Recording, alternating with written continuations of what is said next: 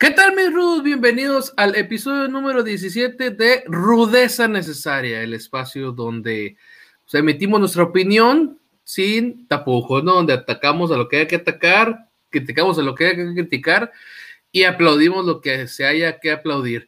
Eh, el día de hoy, pues me encuentro con el buen Pollo Asad. ¿Cómo estás, Pollo? ¿Qué tal, Gus? ¿Cómo estás? ¿Cómo están todos los rudos que nos escuchan? Pues sí, un un capítulo más, ahora un poco futbolístico. Vamos a entrarle hoy a todo lo que fue el repechaje, cómo viene la liguilla. Este, anduvimos algo finos el, el, capítulo anterior ahí sugiriendo lo que iba a pasar el repechaje, menos ahí con, con las bajas, esas del, del Chivas Pachuca, que, qué bárbaro. No, no, no, la, la verdad, este, algo, algo bello el repechaje. Efectivamente, vamos a hablar de lo que pasó el fin de semana con el repechaje y más o menos de lo que esperamos pase en esta parte de la liguilla, que son los cuartos de final. Eh, me presento para quien no me conoce, soy Gustavo Salazar, es el Gus. Ahí nos pueden encontrar el pollo y a mí en Twitter. Ahí somos bastante buena onda. Este, contestamos casi todo. La neta, si no contestamos porque andamos ocupados, pero por lo menos un like se van a llevar.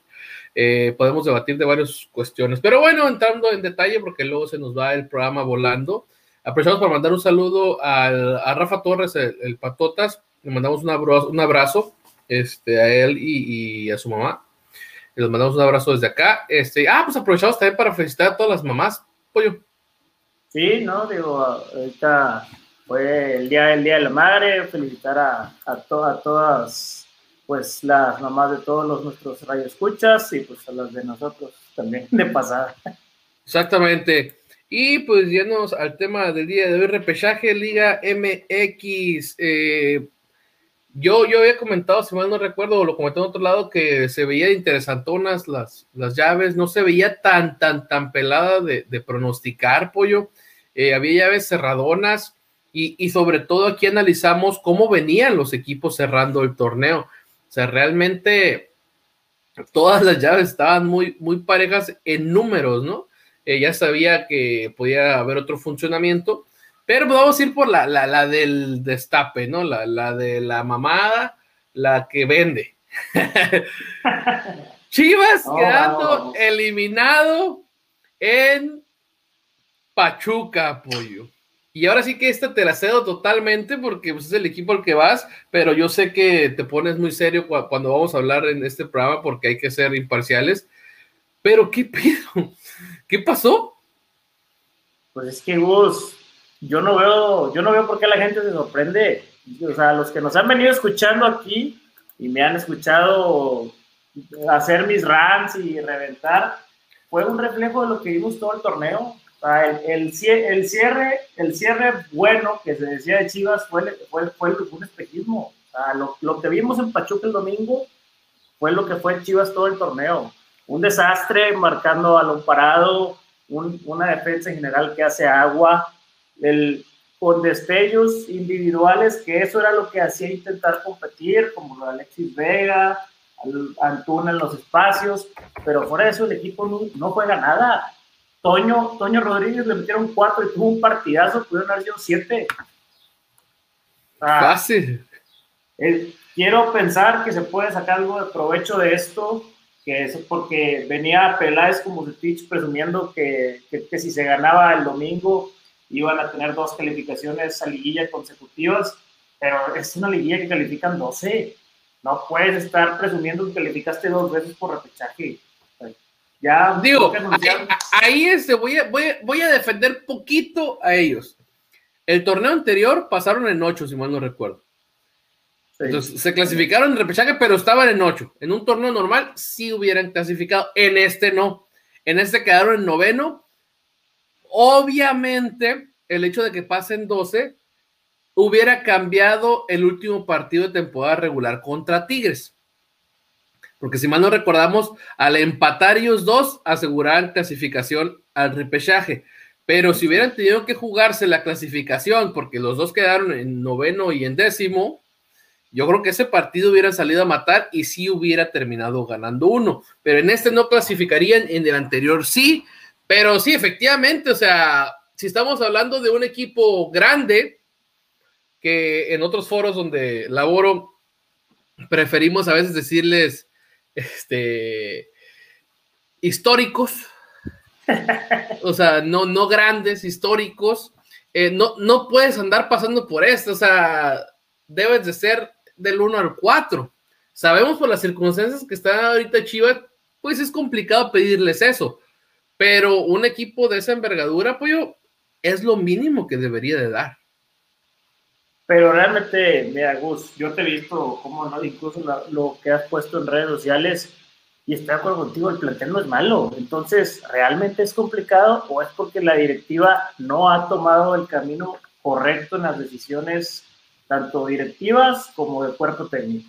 A un equipo como Chivas, que tiene una restricción de mercado y autoimpuesta por tradición y todo lo que tú quieras, jugar con puros mexicanos, no le tiene que escatimar ni un peso en cuestiones de entrenadores, de, que sea realmente lo que le va a servir al equipo. No llevar un, veterano, porque Bucetich es un gran entrenador, es un gran entrenador y tiene una gran trayectoria, pero no es el perfil de entrenador que, que necesita un club como Chivas. O sea, los triunfos de Bucetich han sido con otro perfil de equipos. Entonces, Chivas tiene, hizo una inversión fuerte con el Barcelona en en cuanto a la implementación de desarrollo de fuerzas básicas, en fuerzas básicas y en las subs les está yendo muy bien, pero llega, llegan los jugadores al tapatío y al primer equipo, ¿y qué pasa? Pues ahí no se rige nada de lo que, de lo que invirtieron por el Barcelona en inferiores, entonces pues ahí se quedan truncados los jugadores, los entrenadores quieren jugar otra cosa, y no hay, o sea, cuando realmente Chivas lo que tendría que hacer es todo un estilo, pues para ser competitivo bajo su misma filosofía, si no, no va a poder competir. Sí, no, tota-, totalmente, o sea, siempre, lo, bueno, yo lo, he externado del hecho de que si tú mismo te amarras un brazo o una pierna, eh, no puedes luego venir a decir de que, ah, pues me ganaste porque no traía un brazo, ¿no? O sea, ya son, son cuestiones propias, pero sí creo que hay formas, y me extraña de Buse, y, el resultado del, fin de semana. O sea, en toda la temporada nunca le habían metido cuatro. Los que más le metieron fueron San Luis y el América, le metieron tres.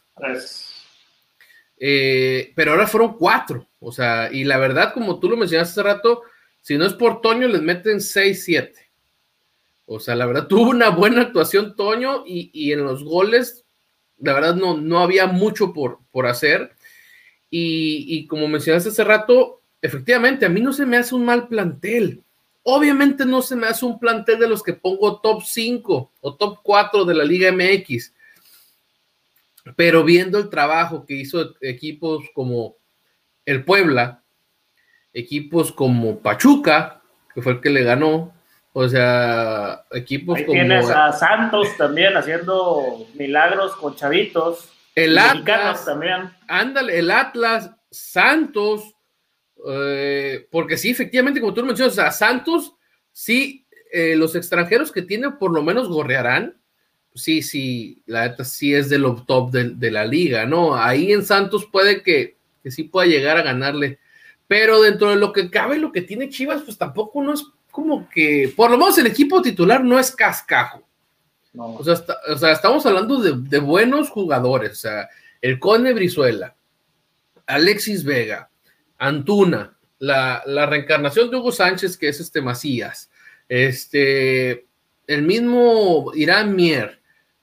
Entonces, o sea, podemos criticar mucho, podemos criticar mucho hasta el mismo Pollo Briseño, pero el señor ya jugó en Europa.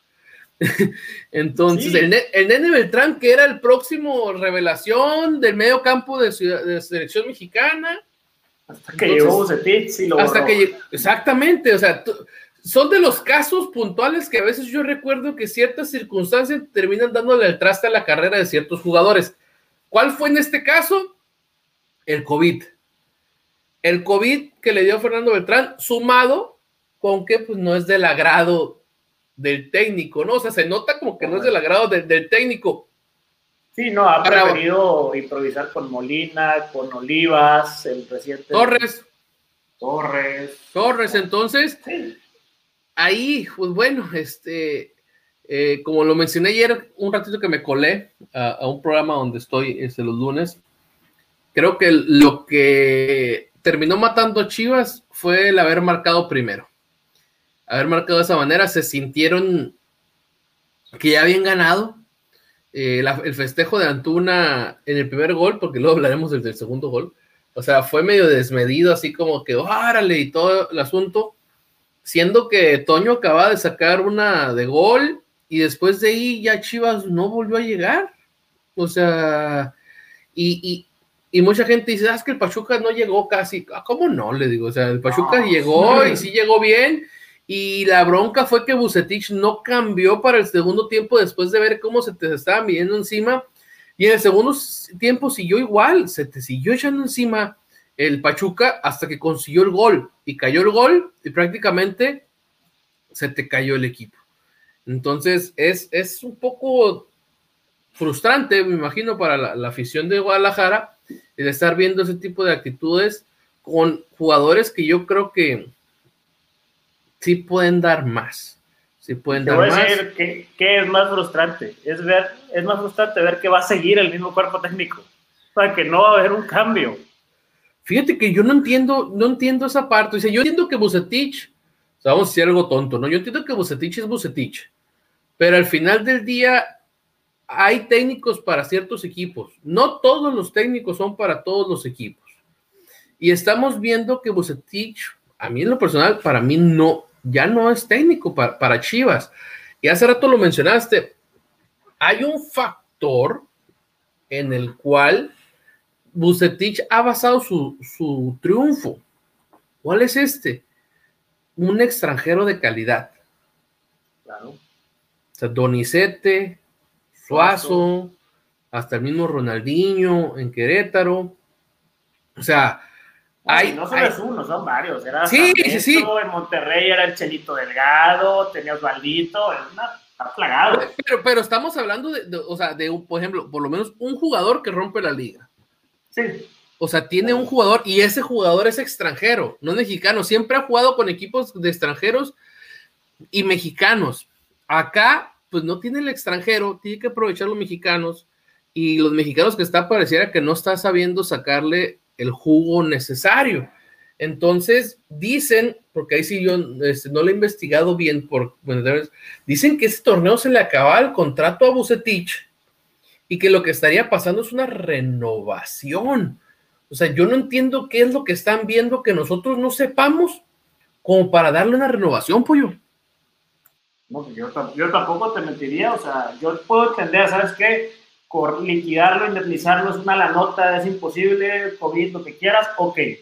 Pero si el contrato ya venció, aprovechamos, va, te vale cero pesos. No, muchas gracias por haber estado aquí, se agradece por todo lo que se trabajó, pero vamos a tomar otro rumbo. Y había entrenadores muy buenos libres. Está Nacho Ambriz, que sigue libre. Estaba Ariel Holland, el argentino, que ahorita ya, ya llegó al León, porque León sí se puso las pilas bien rapidito y dijo, bueno, se nos da Nacho, ya nos, nos arreglamos luego, luego. Mira, hasta el criticado Guede, no lo vería yo con malos ojos acá, porque como que ya tiene su estilo de juego y creo que pudiera ser algo bueno. O sea, realmente había varias opciones para no seguir. Se habla ahora que el Tuca Ferretti, pero para mí el Tuca Ferretti el actual sería, sería lo mismo que use. O sea, no. Es el mismo perfil de entrenador. No, queremos, por decir que, sin hablar de edad, pero creo que este plantel tan joven no necesita a alguien ya de edad tan avanzada para hacer clic. O sea, se vio en ese oasis con Almeida, que pues a lo mejor era su estilo más cercano a los jugadores y poderlos potenciar de alguna forma en, táctico, pero no sé. Ya. Pero bueno. seguimos con otra serie porque vamos, a, pasar al siguiente tema, ¿eh? León contra Toluca. La otra llave que también se jugó el día domingo, donde pues tenía un Toluca que realmente era de los pocos equipos que, que no habían ganado casi en el cierre del torneo, si acaso le ganó al América, eh, pero de ahí yo creo que de los últimos cinco fue el único que ganó todos los demás este, perdió o empató. Y se iba a ir a meter al estadio del No Camp, el pollo, donde recibía a la fiera de Nacho Ambriz, otro técnico que ya se había dicho que no iba a continuar, ¿no? Donde pues, hablamos que las bajas de Fernando Navarro y de Chapo Montes iban a pesar mucho. ¿Crees que haya empezado tanto como para quedar eliminados, pues? Yo creo que sí, como dijimos en el capítulo anterior, especialmente lo de Navarro, sí, sí afecta mucho pues, el, estilo de cómo, la dinámica del equipo de Ambriz. Este, de todos modos, vimos un Toluca muy bien, un Zambuesa que a sus 37 años se sigue comiendo la liga, el campeón de goleo se hizo presente, Alexis Canelo. Con un buen gol, ¿eh? Sí, y si no hubiera sido por el golazo de otro partido de Fidel Ambrés, pues ni, los penales hubieran sido necesarios. La verdad, el, Toluca lo voy a poner de cierta forma como un caballo negro peligroso hasta para sacar a Cruz Azul. Ándale, ahorita vamos a hablar también de ese tema. Creo que sí, ya nos fuimos demasiado largos con el tema de Chivas. Pero sí, este, yo creo que al final del día la balanza se hubiera inclinado para el lado de León si hubiera estado, aunque sea uno de los dos que mencioné ya sea Fernando Navarro o el Chapo Montes, y hubiera sido otra cosa. Eh, a lo último, a diferencia de lo que vamos a hablar en el partido de Tigres, aquí León sí por lo menos mostró un poquito más de orgullo, de ganas de querer clasificar, y lo buscaron hasta el último minuto. Ya en los penales, al final del día, es un albur, ¿no? Es un albur. Terminó imponiéndose Luis García este, con, con Toluca, entonces, pues Toluca accede a los cuartos de final. En las llaves del día sábado, la de Santos contra Querétaro, creo que prácticamente no hay nada que decir. Eh, Santos se pasó de listo con Querétaro. Querétaro hizo valer lo que dijimos aquí, no pollo de la visita. Sí, no, totalmente. A Santos ya, le gustó meterle cinco al Querétaro en, instancias de, liguilla o repechaje. Recordemos ahí también en aquella final que le metió cinco en la ida este, y hoy sí, digo, vimos un... Saludos a Chuletita Orozco. El partido de su vida. Este, vimos un Querétaro muy endeble, visita la constante igual de todo el torneo. Y pues el Santos de Almada, o sea, como lo mencionamos anteriormente, Almada, un gran entrenador, sacando provecho de un plantel limitado. Entonces vamos a ver para, para qué están ya ahora, ahora sí en, en los cuartos de final. Exactamente. Y el último partido es el Atlas recibiendo a Tigres, donde todo el partido se vio por encima al Atlas, pollo, ¿eh? Sí, no, creo que le tenemos que pedir perdón a los dos aficionados de México del Atlas, este, porque sí, aquí dijimos mucho, no, es el Atlas, no se puede, no se puede, y realmente pues, debieron haber ganado no, no 1-0, 3-0 o 4-0. les, faltó, hasta que entró Furch, realmente tuvieron esa dosis de contundencia. Y me da gusto, de cierto modo, por Furch, por esa lesión que tuvo en la pretemporada, que los mantuvo fuera hasta la última jornada del torneo. Oye, de esos casos que los cambios no tardan ni cinco minutos en funcionarte, ¿no? Metiste a Malcorra y metiste a Julio Furch y rápido se combinaron junto con Renato Ibarra para conseguir el gol que los clasificara a, los cuartos de final. La verdad, muy buen juego del Atlas. Eh, no bajó las manos y siempre propuso para, para intentar llevarse el encuentro. Eh, a diferencia de lo que mencioné ahorita con el León de Nacho Ambriz, acá los, los Tigres del Tuca fueron los mismos Tigres del Tuca de todo el torneo. De vez en cuando daban chispazos, y hay que decirlo, ¿eh? Esa temporada, temporada de lágrima de André Pierre Guignac, ¿eh? Sí, muy, muy flojito. Este, lo que parecía como pues, que indicara una buena temporada, porque ha trabajado mucho en su físico. Otras temporadas se veía un poquito más lleno, y ahora se veía más atlético, pero no, estaba peleado con, con la portería, no, no realmente no, no anotó los goles que nos acostumbraba voy a decir algo exagerado, pollo. Creo que a, Guiñac ya no es un chavito, ¿no? No. Este, pero sabemos que, bien trabajados puede seguir teniendo una muy buena carrera. Ahí está el caso, como mencionabas, de Zambuesa, ¿no? Eh, pero pareciera como que se acabó las millas viaje en Qatar. Con todo lo que corrió en el partido contra el Bayern Múnich, la verdad, porque corrió exageradamente. Después de ella no volvimos a recuperar, André. Mira, yo creo, y lo escuchaba con algunos comentaristas acá del entorno regio, este, los que son un poquito más serios, no los... ah, ok, ok. Este, que André, por la edad, como tú lo mencionas, hay que dejarlo ya lo más cercano al área posible en la definición. No, no, no sacarlo, que ahorita con la llegada de Carlos González es como que no se han terminado de encontrar en esa dinámica. Y pues Charlie González sí puede andar corriendo, pero Guiñac pues vamos a ponerlo con su debida proporción, pues está ya en una época de carrera más similar que como Cristiano, que mientras se fue haciendo más viejo, lo fueron aventando más de nueve.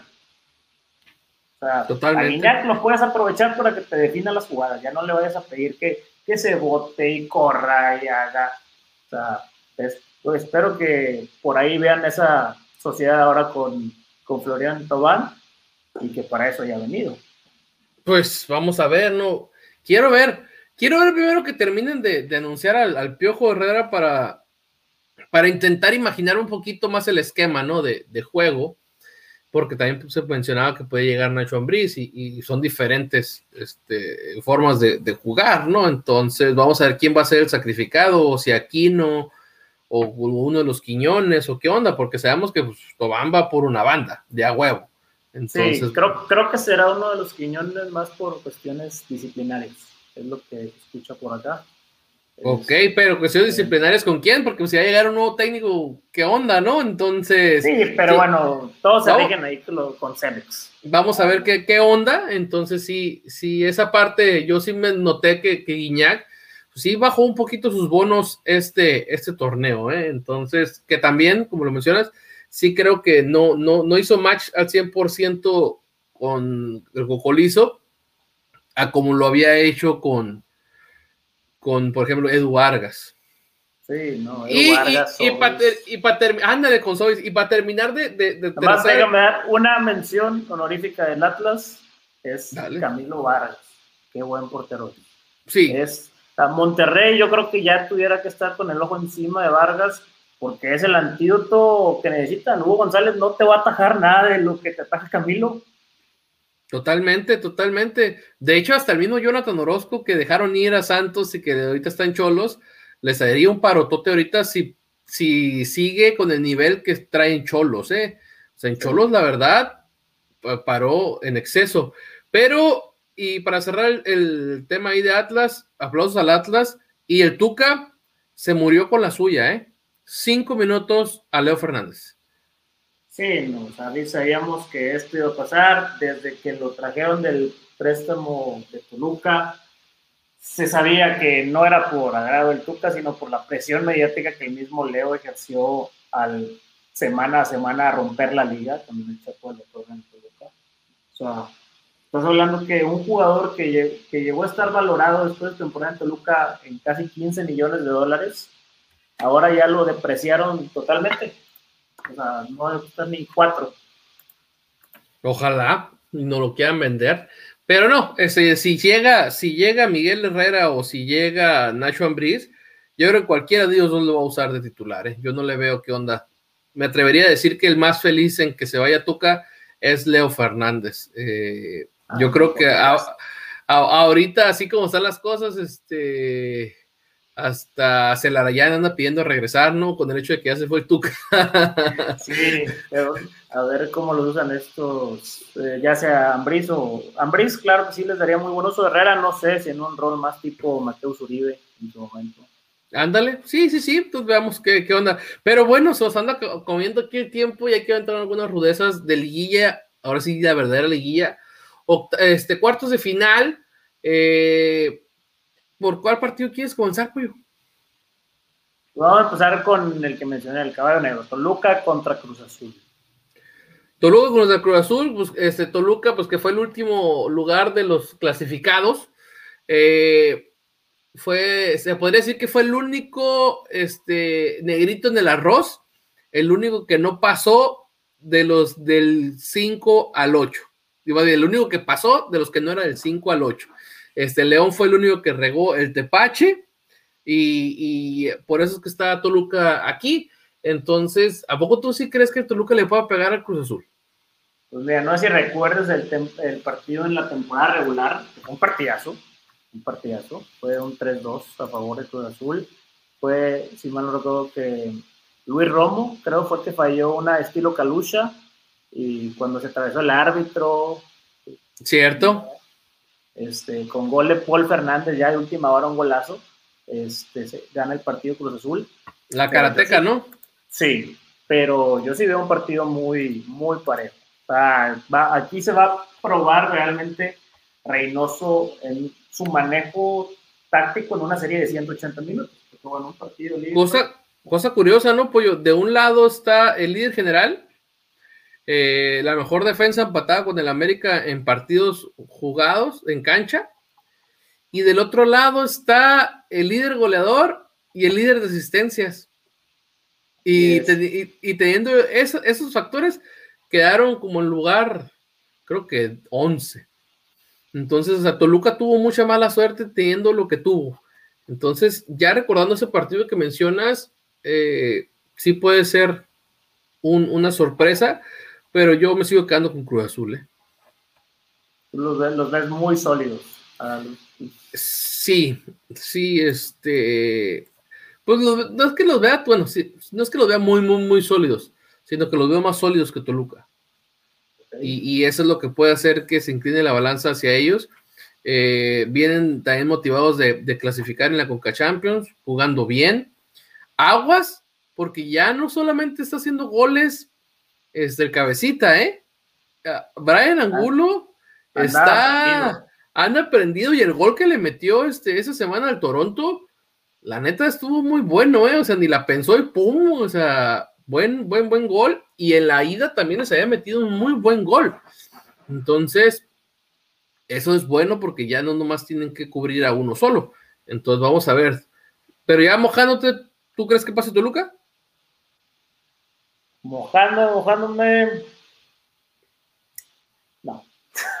no, sí, sí veo al Cruz Azul llevándose por la mínima. O sea, yo sí creo que van a sufrir, van a sufrir la eliminatoria. No, no veo a Cruz Azul ganando, calificando tranquilamente. Eso sí estoy totalmente seguro. Va, va, va. Entonces sí, no, yo también veo a Cruz Azul clasificando. Yo un poquito más este, sencillo, pero sí clasificando.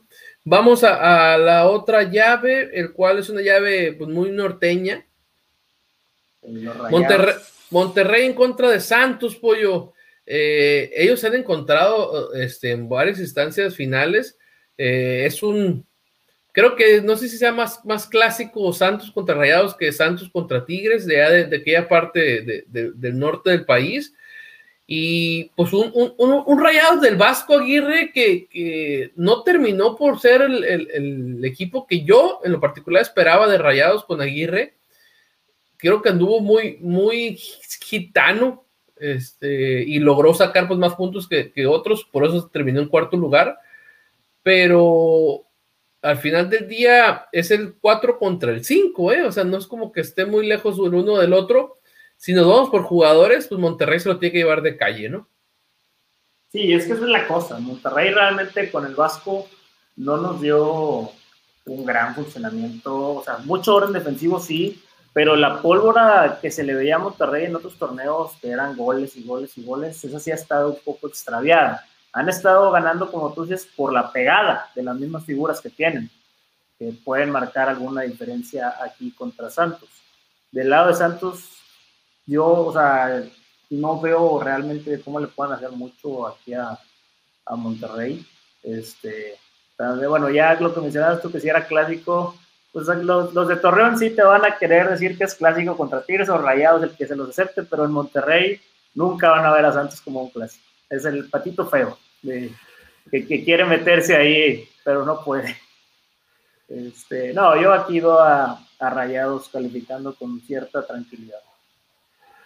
Fíjate que eh, recuerdo que en la final del 2018, donde Rayado se corona, eh, al primero que se la deja ir es a Santos, de Almada. Correcto. Entonces, cuatro goles, ¿no? En la ida y luego ya en la vuelta ya no se pudo levantar. Entonces, no sé. No sé si por ahí este Almada traiga esa espinita clavada y pueda llegar a, brincar. Mucha gente está dando por ganadora Santos, pollo, ¿eh? Yo sí creo que tiene que pasar Monterrey, pero fíjate que si, tuviera que mojarme, poner mi fichita, sí se la pongo a Santos, ¿eh? Va, va, me, gusta, me gusta esa apuesta. Yo, yo aquí sí voy con, con Monterrey. las sorpresas las traigo para alguna de las otras dos llaves que ya seguiremos comentando. Anda, ándale, esto ahí ya hasta me dio miedo, pero bueno, este, la otra llave es Puebla de Larcamón contra el Atlas de Coca. Así es. Mójate, pollo. Aquí llegamos, creo que hasta, creo que hasta aquí llegó el Arcamón. El envión anímico que trae el Atlas por extraño que se escuche esta frase, porque creo que pues hace al menos unos 10 años, a lo mejor, que no la mencionamos, el Atlas va a estar en semifinales. El ah. Atlas, ah. esa, tercia de Renato Ibarra, Malcorra, Furch, bien aceitaditos, ya con Furch recuperado, con más ritmo futbolístico, tiene, tiene con qué, tiene con qué acabar con el Puebla y el Ormeñismo. Esa es la parte que, estaría buena, ¿eh? O sea, para que Orbeño este, esté mejor, para que se vaya a la Copa América, porque ya vimos que, con el Tata nomás no. Eh, yo sí veo este, clasificando al Puebla. Yo sí creo que eh, el Puebla, llenos por estilo de juego, por lo que ha hecho en el torneo, yo sí los veo mejor que el Atlas. Pero como tú mencionas, eh, de esos envíos anímicos que te dan ganar este partido contra Tigres, por ejemplo, el fin de semana, como se vio, como, como festejaron es el gol, te da a ver que, es un grupo bastante unido, ¿eh? Y los chavos que traen enfrente están haciendo bien, bien, bien el, jale. Entonces, yo me quedo con Puebla, pero sí te la doy por buena esa de que sí se lo puede llevar el Atlas, ¿eh? Sí, Puebla, el Arcamón ha hecho un trabajazo, pero sí creo que han por sí que he hecho un performance más, más alto del que por plantel debería. Entonces yo creo que hasta aquí se queda con su gran torneo, pero no, no más. Y, el último, la llave de, los cuartos. La llave de los cuartos, la que más vendemos, la última que se va a acabar. Este, el AME contra el Pachus. Pachus que viene, que no se la creen, después de toda la temporada estar en último lugar y que no, no marcaban goles ni nada termina colándose con un buen cierre y todavía aparte metiéndole cuatro a las Chivas Reales del Guadalajara. América, que no tuvo un buen cierre de abril, pero tuvo un muy buen inicio de mayo.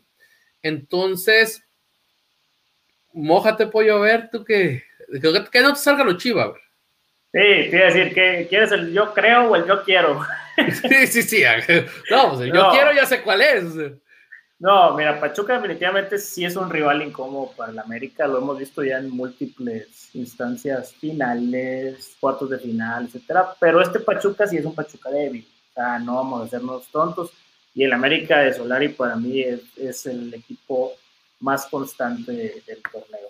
Este, entonces aquí sí, realmente el América debería de calificar, no, esa historia con Pachuca, pues no creo que juegue mucho en esta serie.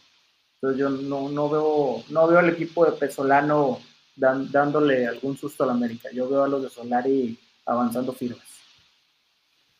Totalmente, totalmente. O sea, basándonos, como menciono, en los datos que arroja lo generado por el torneo, sabemos que la liguilla es otro, pero por lo que ha hecho Solari y como se ha visto en, las llaves de Conca Champions, donde es este, ahora sí que a, visita recíproca, que es lo que es la liguilla, eh, me da tranquilidad y pues, son los números que dan más tranquilidad al americanismo, es el hecho de que fuiste la mejor ofensiva, fuiste la mejor defensiva empatada con, con, con Cruz Azul, fuiste el mejor equipo del torneo. Todos esos datos que estoy mencionando son datos de cancha, ¿no? O sea, ya luego vemos lo de este, los tres puntos que le quitó el Atlas y lo que tú quieras, pero al final del día se puede hablar de un equipo porque no es como que no haya jugado ese partido, o sea, sí lo, lo jugó contra el Atlas, ganó, y esos números se puede trabajar con ellos, ¿no? Entonces, Solamente un partido donde anotaste gol no ganaste.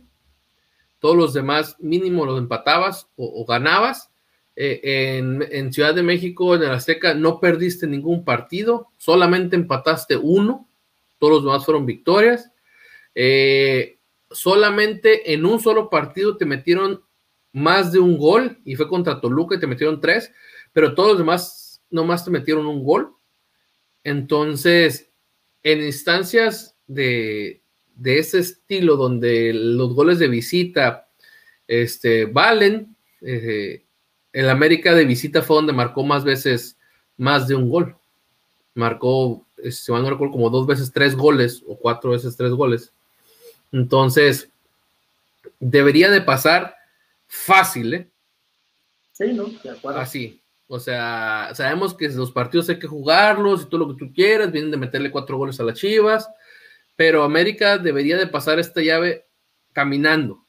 Este, vamos a ver qué pasa, ¿no? Al final del día de fútbol mexicano, ¿no? Este, creo que lo mejor que le pudo haber pasado al América es que eh, terminara su participación en miércoles y de miércoles a jueves prácticamente es una semana, pues entonces es como una semana normal de, de trabajo no como si hubiera sido otra, eh, la empresa anterior, que te quedaste semana y media sin, sin hacer nada, ¿no? Entonces ahora eso te sirvió para recuperar jugadores. Parece que Córdoba sigue sin jugar. Yo creo que lo vamos a ver si bien nos van semifinales. Este sería lo mejor. Pero así debe de, de, quedar. Tiene el América con qué. Y ya recuperaste a Henry Martín. Así que se le viene la bronca a, a Solari para ver quién va a poner. Pero bueno, Pollo, ya nos pasamos este de listos. Eh, recordamos que ahora son dos capítulos por semana, los cuales vamos a estar intentando hacer de 30 minutos, poquito más. Ahorita hablamos del repechaje, de lo que nos espera la liguilla. Eh, y el siguiente capítulo que nos aventaremos pues será de la pelea del Canelo contra Billy Joe Sanders, donde se menciona que pues ya Canelo ya tendría rival para septiembre, ¿no? Entonces, nos despedimos, Pollo, y anunciamos las redes sociales. Sí, claro que sí, nos pueden seguir, eh, bueno, al programa en arroba necesaria rudeza, o rudeza necesaria, digo, les va a aparecer ahí el usuario.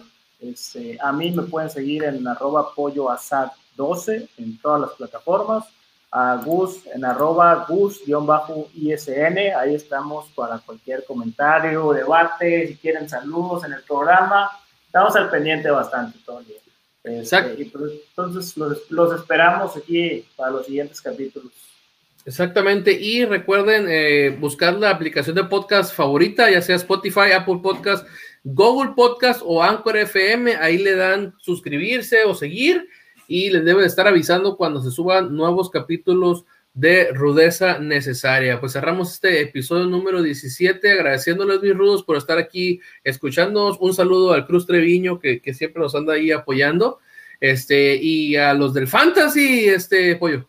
Así es, un saludo a todos los de la Skywalker Saga que nos, nos escuchan cada capítulo que vamos saliendo, e incluso al momento que se descargó ya, luego lo me dicen, oye, ya voy aquí. Este, un saludo a todos.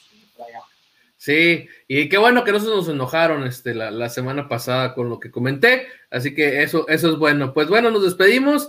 Este, esto fue Rudeza Necesaria. Adiós.